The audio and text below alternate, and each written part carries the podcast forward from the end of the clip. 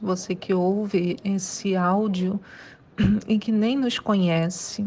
Que bom ter você aqui. Hoje é dia 9 de julho do ano 2020 e a gente se reúne nessa manhã para lermos e meditarmos na palavra de Deus. Isso se chama devocional, quando você separa um tempo para pensar e refletir nas palavras da Bíblia.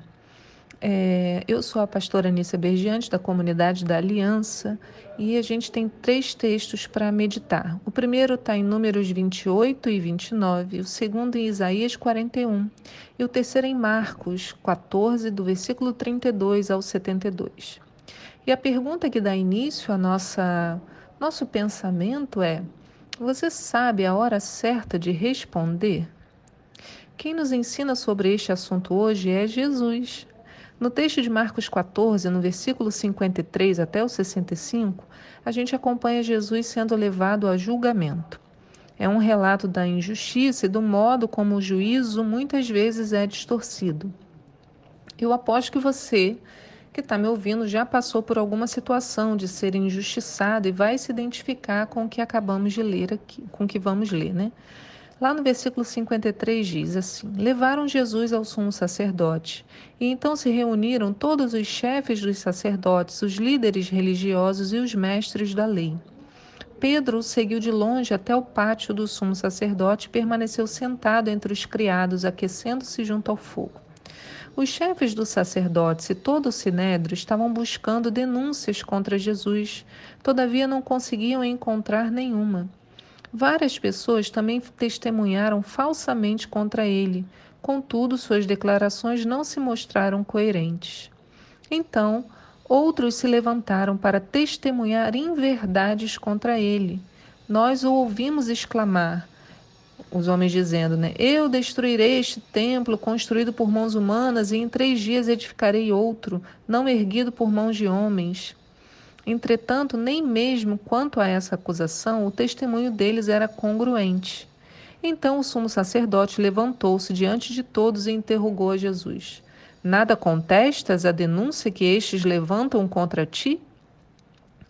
Jesus, contudo, permaneceu em silêncio e nada replicou. Mas o sumo sacerdote voltou a indagá-lo: És tu o Messias, o filho do Deus bendito? E Jesus asseverou: Eu sou e vereis o Filho do Homem assentado à direita do Poderoso e chegando com as nuvens do céu. Diante disso, o sumo sacerdote rasgou suas vestes e esbravejou: Porque ainda necessitamos de outras testemunhas. Ouvistes a blasfêmia? O que vos parece? E todos julgaram que Jesus era merecedor da pena de morte. E assim alguns começaram a cuspir nele, encapuzaram-no, vendando seus olhos e esmurrando-o, exclamavam: Profetiza! E os guardas o levaram debaixo de bofetadas. Observe que Jesus recebeu diversas acusações e todas eram tão mal feitas que os legisladores não conseguiam tomar providências. É o que a gente lê no versículo 56. Várias pessoas também testemunharam falsamente contra ele, mas suas declarações não se mostraram coerentes. Enquanto todo mundo falava em alta voz, o que, que Jesus fazia? Ele permanecia calado. O sumo sacerdote então foi até Jesus, e a Bíblia narra, a gente leu no versículo 60. Então o sumo sacerdote levantou-se diante de todos e interrogou Jesus: Nada contestas a denúncia que estes levantam contra ti? Jesus, contudo, permaneceu em silêncio e nada replicou. Silêncio. Mas Jesus era equilibrado. Ele sabe quais batalhas lutar, em quais delas apenas aguardar quietos, e em quantas outras falar. Nessa primeira pergunta, o sumo sacerdote queria que Jesus se posicionasse diante do que as pessoas haviam dito, que ele respondesse às acusações, que ele se defendesse. Para fazer isso, Jesus teria que entrar num embate direto com aqueles homens. E sabendo a vontade do Pai, ele viu que aquele não era o momento para isso. Jesus nunca se calou quando era necessário falar. Ele já brigou, ele já confrontou, ele já chamou atenção, mas nesse momento aqui não era a hora.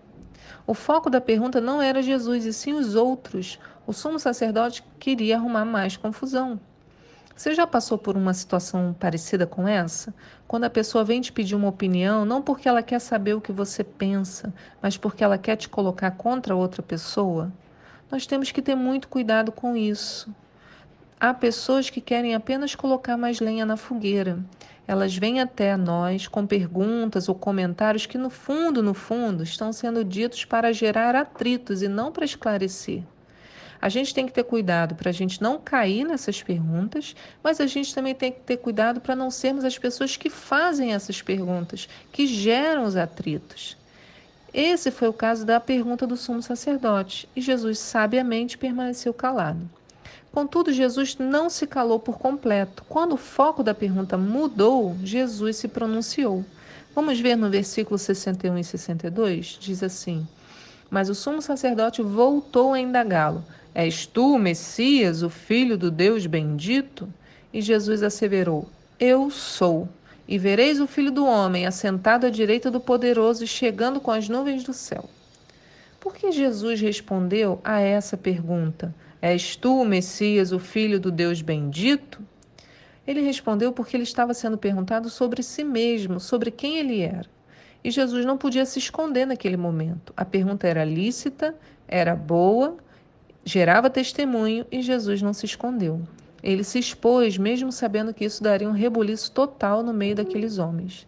Jesus não teve medo de se expor porque era a hora certa nós também precisamos buscar essa capacidade de observar os tempos e movimentos, para nos posicionarmos quando for necessário e nos calarmos na hora inconveniente. O Senhor promete que vai nos ajudar, inclusive no texto de hoje, em Isaías 41, 10. Com ele a gente termina a meditação de hoje.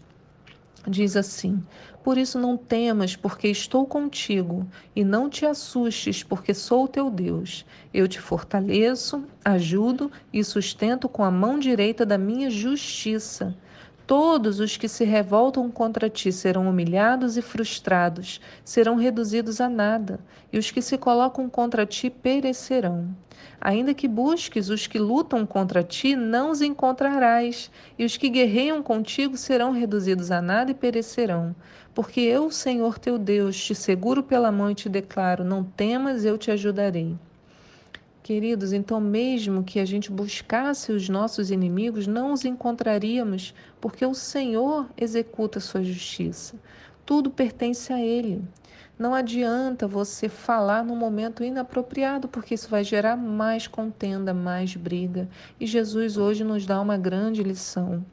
Né? É, não é também para pegarmos esse texto de Isaías e qualquer pessoa que falar alguma coisa que vai de encontro ao que a gente acredita, né? é isso aí, Deus vai te reduzir a nada, você vai ser humilhado e frustrado. Porque o Senhor conhece o coração dos homens, inclusive o nosso. Então, o que a gente tem é voltar o nosso coração ao Senhor falar: Senhor, passe em revista o meu coração, para que a minha fala e os meus pensamentos sejam guiados pelo teu Espírito. Lembre-se que tudo pertence ao Senhor.